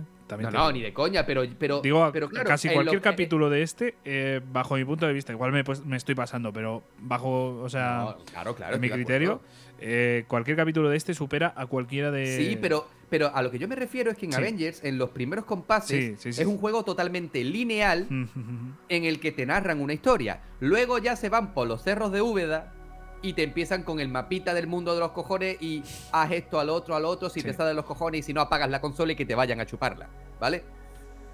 Vale, ok. Pero en los primeros compases cumple. Cuando vas cambiando entre distintos personajes, que es lo que yo pensaba que me iba a encontrar. Ya. Es que empezaba muy bien, empezaba muy bien. Si el juego hubiese continuado así, sí. hubiese sido la hostia. Mm, sin el humor que tiene, obviamente, Guardianes de la Galaxia, pero tú imagínate una continuación en la que se junten. Ya. Es que lo deberían hacer. A ver, yo. No va, a pasar. Si te soy sincero, yo preferiría un, Guardianes de la Galaxia 2. Mm, mejor que una unión entre ambos. Pero tú crees. tú crees que, un, que conversaciones entre Thor y Star Lord. Ya. Eh, pero es que como que los personajes de Guardianes de la Galaxia están mucho más matizados. O sea, en Avengers me daba. Me sentía frío. ¿Sabes? Porque quitando Tony Stark y sin duda la... Mm, eh, se me ha olvidado, Mrs. Marvel, ¿se llama? Kamala, sí. Kamala, eh, quitando esos dos personajes, el resto eran muy planos, bajo mi punto de vista. O sea, un Capitán América mm, yo lo he visto súper frío. Hulk, sí, también está trabajado, por ejemplo. Yo tengo que reconocer algo. Y es que yo pasé olímpicamente de las secundarias y yo fui a su historia. Sí. Y cuando el juego se centra, y, nos estamos desviando nuevamente, pero bueno, yo, creo que, yo creo que es necesario hablar de este tema. Sí. Si tú te centras en las misiones de historias del juego de Avengers, el juego cumple muy bien. El juego cumple muy bien. Eh, cuando tú te encuentras en esas partes en las que se alinean los astros y el juego pasa olímpicamente de las secundarias y se, y se centra en su historia, el juego cumple de una forma sobresaliente. El problema es que es un juego que está pensado para hacer un puto servicio de mierda. Y ahí es donde la Mejor descrito imposible. ahí es donde la cagó ese puto juego. Pero el juego, si hubiese pasado de esa porquería, se hubiese centrado en su historia, en niveles al uso como Guardianes de la Galaxia, hoy por hoy estaríamos hablando de uno de los mejores juegos de Marvel. Podría Pero ser. no fue el caso. Podría ser. Y tiene. Sí. Perdón que te corte, tío. Tiene unos DLC sobre Ojo de Halcón que son magníficos. Historia aparte es la de Black Panther, que a mí me dejó muy frío. Y la de Spider-Man, que según tengo entendido, bueno, que solamente para PlayStation y según tengo entendido no tiene ni historia. Pero si el juego hubiese pasado del servicio y se hubiese centrado en su historia, estaríamos hablando de uno de los mejores juegos de Marvel de la puta historia. Pero a Square no le salió de la polla. Sí, sí. Lo que me extraña es que sí que le haya dado la gana de hacerlo bien con Guardianes. Y me alegro, ¿eh? Es que no, no les quedaba más remedio. Yo me imagino que tendrían la licencia comprada y dirían, o hacemos otra puta basura o lo hacemos bien. La, le salió la jugada bien. Lo que pasa es que la gente, yo creo que la gente ya venía sabiendo lo que pasaba y por eso Guardianes de la Galaxia la cagó. Sí. Ahora bien, yo creo que la gente sabiendo que Guardianes de la Galaxia es uno de los mejores juegos de Marvel, yo creo que ahora sí que lo petaría. Y, si se y si se marcan un Avengers 2 y se centran en la forma de hacerlo de Guardianes de la Galaxia, lo petarían. Lo petarían. Yo ya te digo, veo el, el fallo o la diferencia más bestia entre Guardianes y Avengers. Es que el trabajo en los personajes. eh, de verdad, o sea, porque Sí, sí, sí, sin es que, por ejemplo, la viuda negra. Es que no, no sabemos nada de ella en el juego. O sea, la manejamos un ratillo. Si quieres, puedes manejarla más en, en misiones más secundarias. Pero realmente, no sé, no, no se sabe mucho de ella. No, no enfatizan en su pasado, no enfatizan en nada. Y, y así de todos.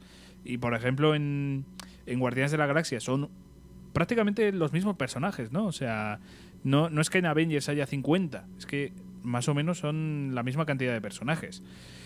Pero aún así, en Guardianes de la Galaxia conocemos todo de todos. O sea, conocemos la- el pasado de Drax, conocemos el pasado de Gamora, conocemos todo.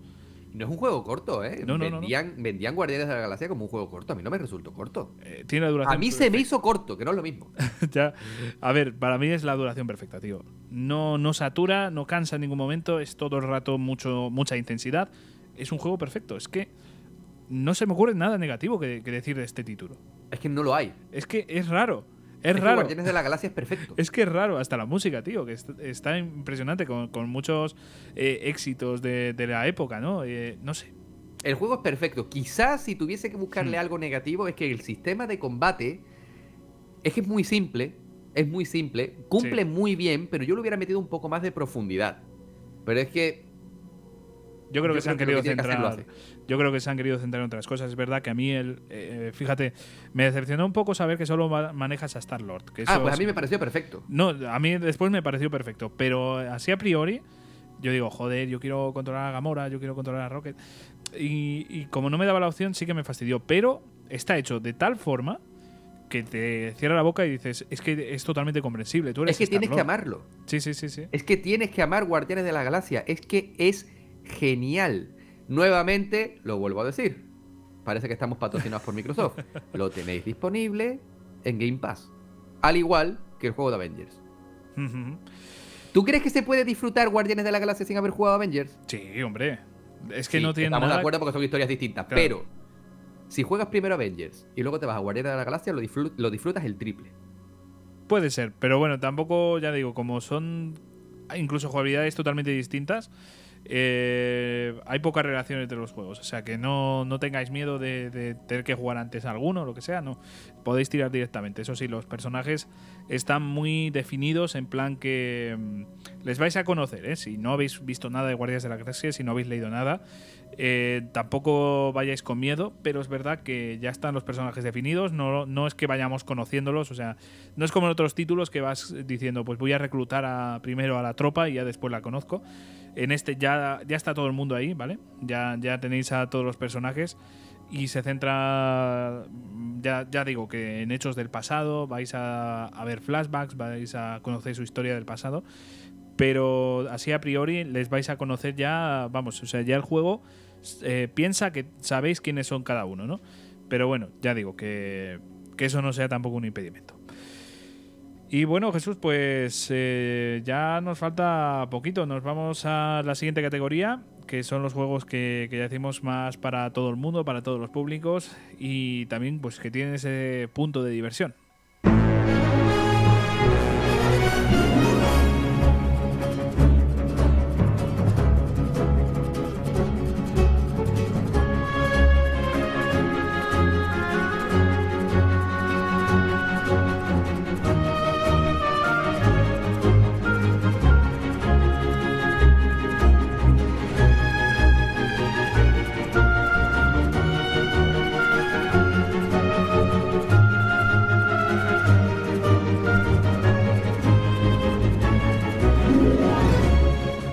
Yo hago spoiler ya del juego del que voy a hablar yo después, pero es que esta canción a mí me, gusta mucho, Jesús. O sea, ¿qué, te voy a decir?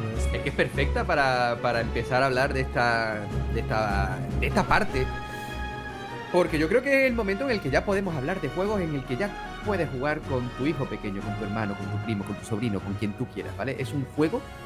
O sea, vamos a hablar de dos juegos en particular que, son family friendly, pero en todos los aspectos, pese a que tienen cosas oscuras detrás, que las tienen tanto el tuyo como el mío. Yo en particular voy a hablar de Ratchet y Clank y para ser más exacto de su última entrega, una dimensión aparte, un juego uh, que a mí me dejó tengo muchas ganas de oírte, ¿eh? porque a mí me dejó totalmente boquiabierto. Yo en los tiempos de PlayStation 2 y PlayStation 3 yo nunca fui de Ratchet y Clank. En los tiempos de Play 2 yo era Team Jack and Daxter a muerte, Ratchet y Clank sí, bueno, jugué unos cuantos, pero tampoco es que no es que fuese un ni soy ni siquiera un experto, pero este último juego me lancé. Me lancé completamente. Yo vi que había gente hablando bien de él. Yo dije, voy a, voy a ver. Es un juego que es sencillamente genial. Es ver una película de animación, típicas de Pixar y tal. Pero, pero en el que obviamente lo controlas. Este Ratchet y Clank presenta eh, unos viajes interdimensionales, ¿vale? En el que también conoces a Rivet, que es la versión de Ratchet de otro universo, porque aquí pasa lo mismo que con Marvel, que estamos metidos en un multiverso. Y es que en serio, es que es genial. Nos, nos presenta una, una historia en la que, debido a una serie de, de circunstancias, pues Clank se pierde en el, en el universo y Ratchet tiene que ir en su búsqueda. Pero es que Clank pasa al universo en el que está Rivet, que es otra, otra Lombax, que es lo que sería Ratchet en ese, en ese universo paralelo. Y bueno, pues como que se divide todo, eh, Ratchet empieza a, vivir sin Clank y Clank empieza a vivir sin Ratchet. Eh, y nos presenta una, una historia hilarante, súper loca, y no te voy a decir estúpida, al contrario, te voy a decir loca, llena de puntos buenísimos, porque aquí, al igual que con Guardianes de la Galaxia, nos presenta unos diálogos que son geniales. Yo soy Team Clank a muerte, porque Clank es, es fantástico, porque es que es fantástico. Y es que aparte su gameplay es frenético, como todos los Ratchet, pero es que, tío, es que tienes unas armas que son auténticas locuras. Es más, hay un arma en particular que abre espacios eh, en, el, en, el espacio, ¿vale? Y caen cosas del, del multiverso y pueden caer también cosas de otros juegos de Sony. Joder, oh, hostia. Hasta puedo leer. En fin, de verdad. Es un título que es un plataformas que, en fin, Rosa, Rosa, yo creo el 10 absoluto. Porque Rosa el 10 absoluto y si no llega al 10 es por muy poquito, ¿vale? Es un sobresaliente, claro. Tiene una historia muy en la línea de Ratchet y Clan, pero muy entretenida, muy, muy entretenida. Tiene unas secundarias muy buenas. Tiene, mira, eh, eh, Ratchet eh, hay una parte en la que tiene unos, unas botas con la que es como si fuese esquiando a gran velocidad. Lo bien que tú te lo pasas. Eh, controlando a Ratchet, también a Rivet, pero sobre todo a Ratchet. Y luego, cuando, e, e, esa forma tan rápida, tan orgánica, tan sencilla, pero a la vez eh, asombrosa de viajar eh, por los. por los. por, eh, por, a las dimensiones. ¿no? Sí, porque tú, claro, abres como, como unos pequeños campos que tú atraviesas y vas de un punto a otro. Yo no te voy a, yo aquí no me voy a meter en temas de no, eso lo hace PlayStation 5 con su SSD, el otro no, no sé qué, no sé cuánto, ya ahí no me meto, tío, a mí me importa un carajo, tío. Yo lo único que sé es que si eso lo, lo, hiciese cualquier otra consola, yo estaría diciendo exactamente lo mismo. Yo lo que he disfrutado con este juego, lo bien que me lo he pasado, lo asombroso que es gráficamente, de verdad, jugadlo, Javi, cuando puedas. Cuando haya stock de PlayStation 5 en España ya por el 2057, tienes que probarlo. Eres optimista, ¿eh? 57, me cago en la puta. Sí, tío. A lo mejor nos tenemos que esperar al 62, pero yo creo que al 57 ya tiene que haber. A, rezar un poco, a ver si en el 57 puedo. Sí, por ejemplo, yo creo que sí. Pero en serio, es que es un juego que es genial, de verdad. Probadlo. No os, vaya, no os va a defraudar ni lo más mínimo. Y desde aquí yo quiero decir, por favor, hace falta un Jack and Daxter nuevo. Es necesario. Lo necesitamos. Pues sí. Es una saga que, ha muerto. Por suerte yo era como. yo sí que era Team Ratchet y, Clank. Entonces, bueno, pues eh, yo ahí sigo, ¿no? Sigue persistiendo el juego de mi infancia. Pero. Pero bueno, la verdad es que es una pena. Es una pena que no. Que haya este, estas sagas como Jack and Daxter que, no, no, hayan continuado con lo bueno que eran, ¿no? Pero bueno. Eh, yo ya digo, este me, mm, tengo unas ganas enormes, ¿eh? O sea, hay una serie de juegos de PlayStation 5 que es que, guau, tengo unas ganas enormes de tener esa maldita PlayStation 5. Ojalá que no. Que se acabe ya esta situación de, falta de stock porque es horrible, de verdad, es que es terrible. Eh, tenemos aquí un oyente, a, Jorge, que ya le enviamos aquí un abrazo, que sé que está ahí luchando para, para entrar, eh, en, bueno, para, tenerla, ¿no? O sea, para que le, avisen para, para comprarla. Y es que es terrible. Y, de hecho, Fran, que, esto no lo sabes, Jesús, también ya se ha hecho con la PlayStation 5. O sea que. Ah, sí, ah, no lo sabía. Sí, sí, a disfrutarla, Fran, tío. ¡Ole! Sí, señor, tío. Que ahí se puede ver porno del bueno. Eh, en forma de Demon Souls, ¿no? Eh, pero bueno. Eh, lo dicho, ojalá que, haya stock algún día que vayas a la tienda y puedas comprarte la consola, que yo eso lo he hecho mucho de menos, tío. O sea, lo, que son las cosas, ¿no? Ir a una tienda y comprar una consola. Es que, eh, ¿a qué punto hemos llegado, Jesús? Que, echamos de menos eso. En fin. Sí, porque yo siempre, siempre voy a decir algo, y es que vivimos en la época en la que las compras por internet son casi, casi, casi tan habituales como ir a comprar el pan a la esquina.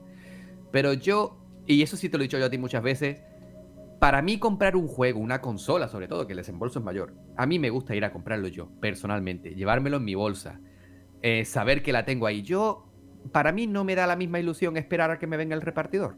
Yo, tú no te preocupes que yo voy a la tienda, aunque esté granizando, yo voy a la tienda y lo compro yo y lo veo y a mí, yo, yo pese a mi edad, yo sigo siendo un niño pequeño para eso y desafortunadamente ahora mismo como está el stock, eh, se, está, se está perdiendo esto. Yo espero que, como tú bien dices, dentro de poco, todo aquel que quiera una PlayStation 5 o una Series X pueda ir a la tienda y comprarla sin problema, como si fueses a comprar una Xbox One o una PlayStation 4.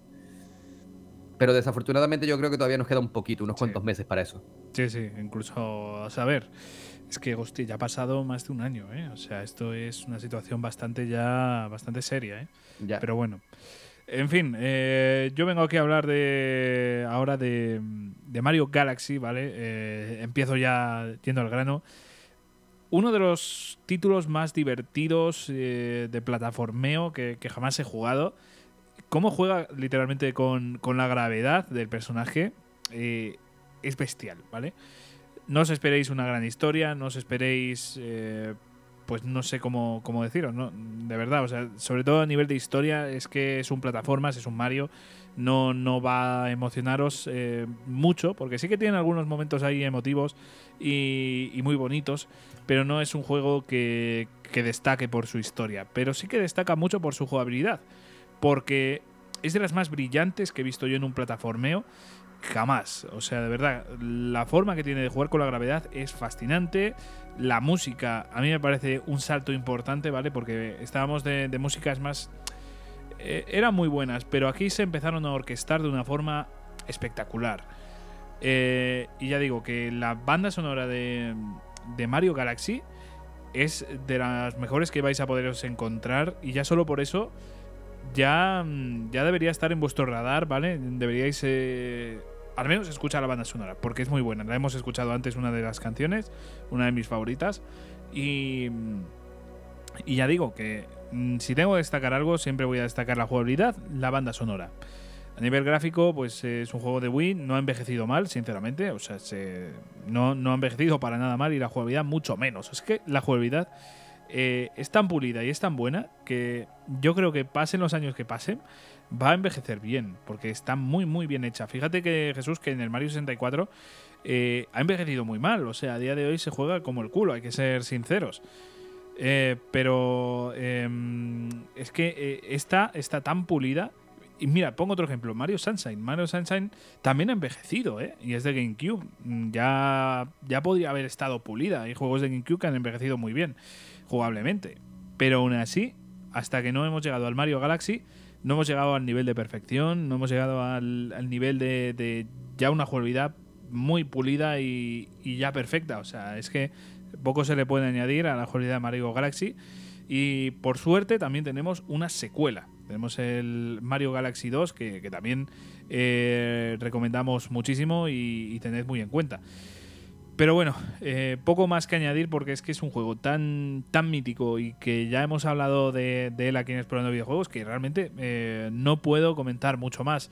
Así que Jesús, vamos a la última categoría. Vamos a hablar de dos juegos que no vamos a meter en ninguna categoría en especial. Simplemente vamos a hablar de ellos porque nos gustan. Y, y ya está. Así que vamos a por ello.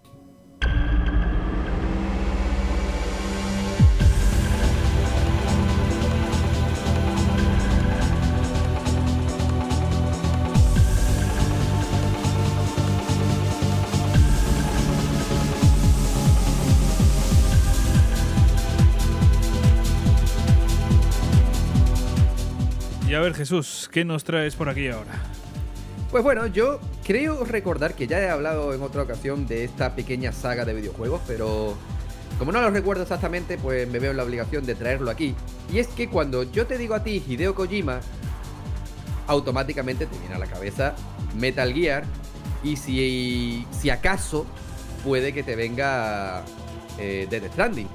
Pero a poca gente les viene Snouts o en este caso Son of the Y es que en este juego tanto en su primera como en su segunda entrega, nos ponemos en la piel de un piloto, que bueno, que en ambos juegos son pilotos distintos, de una Orbital Frame que es Yehuti.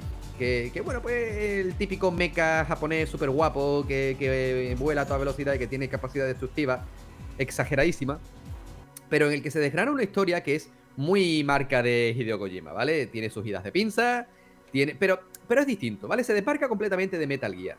Y es más, sin Song of the Enders, los Metal Gear que conocemos, el Metal Gear en su concepto como el robot, ¿vale? Sería muy distinto. Porque el Metal Gear de, el Metal Gear Rex del primer Metal Gear Solid, que es anterior a los dos Song of the Enders, es prácticamente una amalgama de hierros. Y a partir de Song of the Enders nació el Metal Gear Rai. Así que eso es, un orbital frame de toda la vida. Bien. En este juego nos ponemos en la piel, en el primer juego nos, ponemos en la piel de Leo, un chico que bueno, ve como su, que su, su, ciudad es destruida por una, por una serie de, de, androides, ¿vale?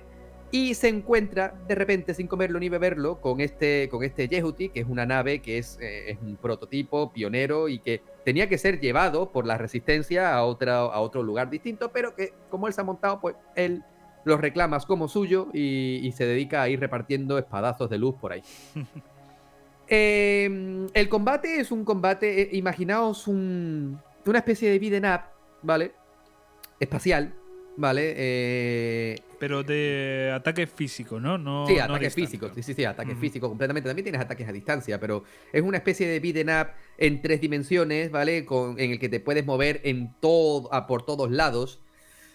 Y al final de cada área te encuentras a un boss, que suelen ser estos orbital frame, pero aún más grandes. ¿vale? Y a medida que va avanzando la historia, pues te vas encontrando con enemigos eh, aún mayores. Y es que eh, estos dos juegos tienen un enemigo que es un orbital frame especial que se teletransporta, que es imposible de derrotar, que es el Anubis.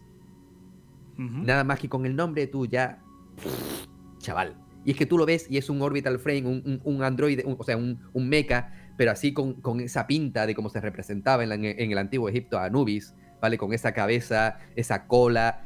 Es increíble, de verdad, increíble. Hace poco pude disfrutar también, aunque todavía no lo he terminado, pero bueno, ya lo terminé en su día, de que además lo dieron con, con Xbox Gold, ¿vale? Hace unos meses, del remaster de los dos primeros, que además el primero, que en su versión original no venía traducido al español, subtitulado, en esta ocasión sí viene subtitulado al español. Y en serio, es un juego que, es, genial, ¿vale? No, no esperéis tampoco una historia tan Metal Gear, porque yo creo que con Metal Gear eh, Hideo Kojima se, sacó el nabo, hablando mal y, feo, y mal, feo y pronto, pero es la realidad. Pero aún así está muy, muy bien. Lo que pasa es que yo creo que es en su segunda entrega cuando Hideo Kojima pasa a hacer lo que nos tiene acostumbrados. Pero si tenéis la oportunidad de jugarlo, lo tenéis normalmente en rebajas en la store de Xbox muy baratito, dadle un tiento porque, chaval, es buenísimo. Y aparte hay que destacar que en su segunda entrega, porque para PlayStation 4 está la, eh, hay un remaster del segundo, que, que además tiene compatibilidad con las gafas de realidad virtual. Y esto es muy interesante porque cuando tú juegas con el modo realidad virtual, normalmente tú el juego lo ves desde fuera, eh, con una cámara en tercera persona, pero cuando tú te pones con el modo en realidad virtual, tú estás dentro de la cabina de, control y te vas moviendo eh, como si tú fueses obviamente el piloto. Y eso es una experiencia que tenéis que, tenéis que, vivir si tenéis la oportunidad, porque en serio es, eh, es genial en todos sus aspectos. Sí, sí, sí, sí. Y solo por ser de Kojima, yo creo que ya merece la pena. ¿eh? O sea, ya solo por jugar un juego más de Kojima, por volver a, estar con un juego pensado por esa cabeza, yo creo que ya merece la pena. ¿eh? Y bueno, ¿con qué voy a acabar yo? Pues eh, es curioso, pero hoy no hemos hablado de naves espaciales.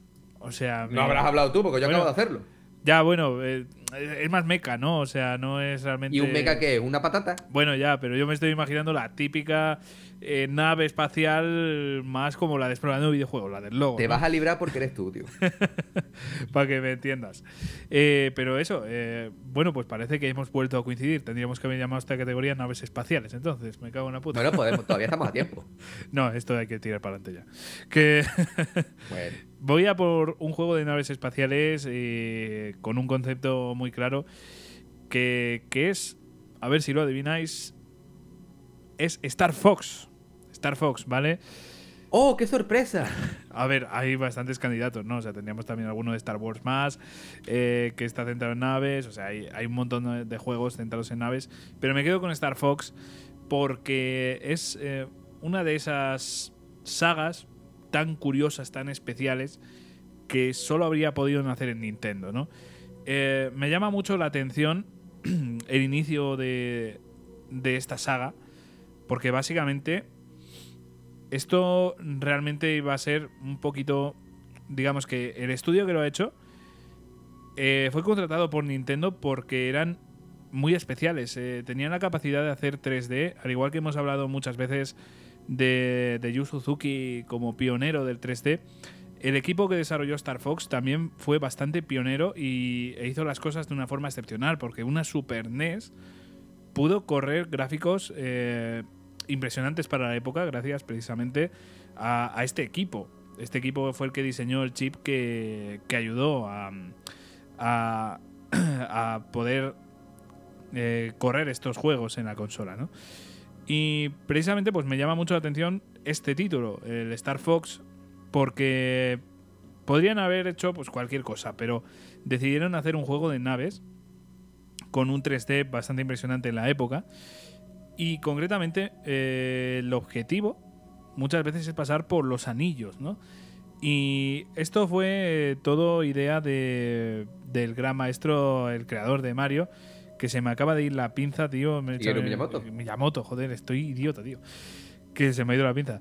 Y básicamente fue porque Miyamoto llevó a los eh, creativos de, de este estudio a una zona de Tokio en la que había muchísimos anillos que tenías que ir pasando por ellos mientras subías unas escaleras. Eh, me parece una historia fantástica esa, ¿eh? Me parece una historia fantástica. y aparte, Miyamoto también le gustaban muchísimo las marionetas Y fue esa la razón por la que podemos ver en Star Fox esos eh, animales eh, antropomórficos que, podemos ver, ¿no? A Fox, McCloud, a Peppy, a Sleepy, y con esas formas tan características, y es por las eh, marionetas, por otra mm, unos gustos que tenía Miyamoto. me llama mucho la atención este inicio, este, este concepto de la saga y que podría haber sido perfectamente pues unos píxeles y, ya está, ¿no? O sea, podría haber sido unos seres humanos en unas naves y, ya está, pero cómo le dan una vuelta de tuerca y cómo le cambian el concepto y, y crean una saga tan única y tan especial. Eso hay que ponerlo en valor y creo que es importante. Concretamente, ¿cuál es mi Star Fox favorito? Pues eh, ahora me cargo todo lo, dicho anteriormente y digo que es el, el Adventure. que, no tiene nada que ver con naves, que es directamente estás en un planeta lleno de dinosaurios, eh, mamuts y cosas por el estilo. Pero digamos que encima en una aventura estilo Zelda, súper curioso. Pero concretamente los juegos de naves me parecen fabulosos, me parecen una obra maestra. Sobre todo, eh, teniendo en cuenta la época en la que salieron, ¿vale? Porque creo que el contexto histórico aquí suma bastante. En una época en la que los juegos de nave eran prácticamente todos shoot em ups, eran juegos de, de disparos, eh, digamos, eh, con una visión no tan cercana, porque esto al final, el, Star Fox, es casi como un, como un FPS. O sea, tenías la, cámara casi en primera persona, tenías la cámara muy cerca de la nave. Entonces, eh, me llama muchísimo la atención el cambio tan brusco que fueron las tres dimensiones aquí en, este juego y hay que poner mucho en valor eh, ese contexto histórico.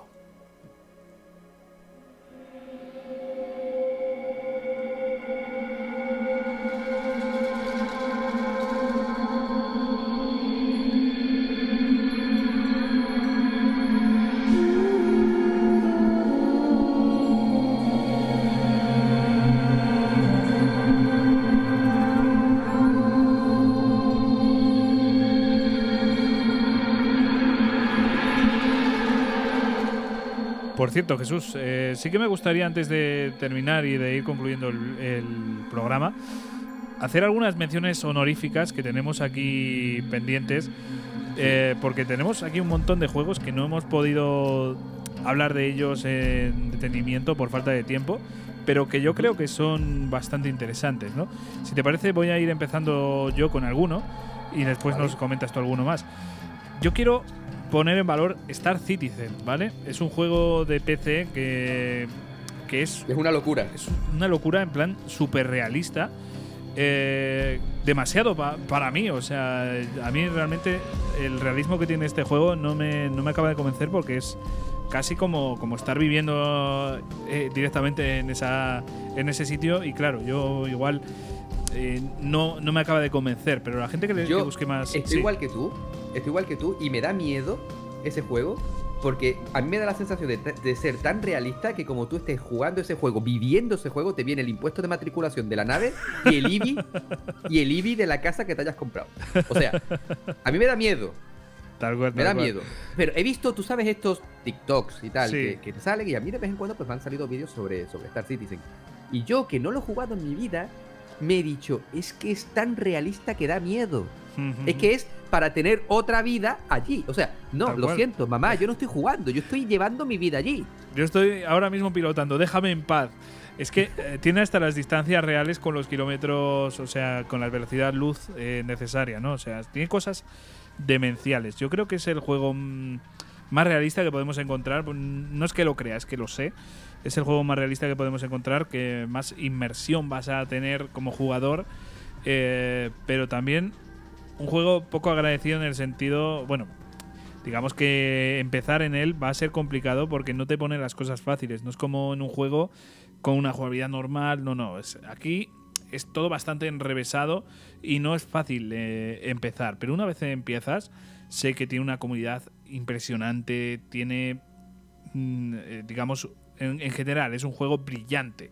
Es un juego que realmente estoy seguro de que en el futuro se va mm, a tener muy en cuenta y se va a estudiar mucho, ¿sabes? Eh, la gente que, que, mire hacia el pasado va, va, a hablar de Star Citizen. O sea, yo creo que es un juego que ha marcado mucho y que va a marcar porque todavía sigue en funcionamiento y se siguen añadiendo cosas, sigue creciendo y es, es impresionante. Pero todas las opciones que tiene creo que hay que ponerlas en valor y si buscas un juego de simulación espacial, ese yo creo que puede ser Star Citizen.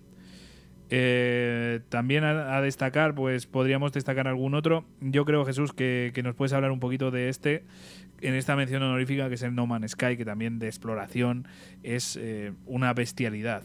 No Man's Sky sí que es una, es una de esas aventuras que cuando yo me puse al frente, pues yo decía que, que mm, no era lo que yo me esperaba, ¿vale? Porque sí, bueno, eh, No Man's Sky te lo vendieron, yo creo que es, meme de todo el mundo, ¿vale? Es una aventura que, todo el mundo sabíamos que iba a ser un juegazo y lo que nos encontramos pues distaba mucho de, lo que nos habían vendido, pero a día de hoy es un juego completamente diferente, es un juego en el que yo creo que sí que se acercan a lo que nos prometieron, o prácticamente es lo que prometieron, y es que es un juego en el que tú apareces sin nada, tienes que buscarte la vida, buscar recursos, arreglar tu nave y a partir de ahí vivir tu aventura, y la aventura es la que tú quieras que sea yo creo que sí que se merece una buena oportunidad y nuevamente, si queréis, lo tenéis disponible en, Game Pass. Así que yo creo que es uno de esos títulos en los que te puedes, ahora que vienen vacaciones de, verano y tal, yo creo que es una muy buena elección si lo que quieres es perderte en el espacio y vivir una aventura a tu medida. Pues sí. Eh, yo finalizo ya con, con el F0, porque también eh, me parece que hay que ponerlo en valor aquí en este programa que digamos que es eh, el juego de carreras futurista en el espacio pues, más divertido que, se puede uno imaginar. Así que nada, simplemente pues eso, un juego de carreras. Literalmente F0 está basado en la Fórmula 1, pero todavía más, eh, más rápido, ¿no? F0, por eso le, le, quitan hasta el 1 y ya ponen el 0. Eh, no sé, eh, muy curioso, es un juego único y muy especial y para cualquier amante de juegos de carreras yo creo que se lo va a pasar muy bien. Por ejemplo, voy a poner en valor eh, la forma que tiene de acelerar este juego, que te vas perdiendo vida y claro, si te chocas vas a perder también más vida, no vas a poder acelerar y encima te puedes llegar a morir. Entonces es un, digamos, un riesgo que, merece mucho la pena, ¿no? O sea, que, tengas que tener eso, eh, a mí me parece muy bueno, una opción muy, muy interesante para un juego de carreras y, el riesgo recompensa, por así decirlo, es fantástico. Jesús, ¿con qué quieres cerrar hoy? Pues he estado dándole vueltas a qué juego puedo, puedo utilizar como, como última mención honorífica. Estaba pensando y yo me voy a centrar en, un juego al que se le ha dado poco bombo, que se le ha tildado de malo, pero que a mí el tiempo que duró su campaña me, encantó y te lo dije. Outriders, ¿vale? Eh, juego de los chicos de People, People Can Fly, ¿vale? Si no recuerdo mal, en el que nos pone en, en, el papel de un, de un colono, ¿vale? Que viajan a otro planeta. Y en este planeta, pues como que hay una serie de tormentas, ¿vale? Imaginaos una tormenta de arena pero en este caso convierte a ciertas personas en, criaturas o en personas con poderes, ¿vale? Y a partir de aquí tú eliges el poder que tú quieras. Yo, por ejemplo, utilicé, e, elegí el poder del fuego. Y a partir de aquí tiene unas mecánicas, imaginaos un Gears of War, ¿vale? Porque el sistema de combate es exactamente el mismo. Ir corriendo, utilizando coberturas y disparando, pero aparte de las armas, puedes utilizar estos poderes que tú hayas elegido y a partir de ahí ir subiendo de nivel, ir eligiendo, eligiendo nuevos poderes y tal. Tiene una historia bastante simple, muy sencilla. Es un juego que puede llegar a ser exigente porque te pone frente a oleadas enormes de enemigos, pero es un juego que a mí, de verdad, en lo personal, me divirtió muchísimo, lo disfruté una auténtica barbaridad. Y si tenéis la oportunidad, probadlo, porque a poco que os guste este tipo de juegos de lanzar, de disparar balas a toda velocidad y desestresarte, lo vais a disfrutar muchísimo. Eh, tiene una historia bastante simple. O sea, si lo vais a jugar, jugadlo simplemente por desestresaros y no por su historia, pero en serio, eh, darle un tiento porque es un muy buen juego.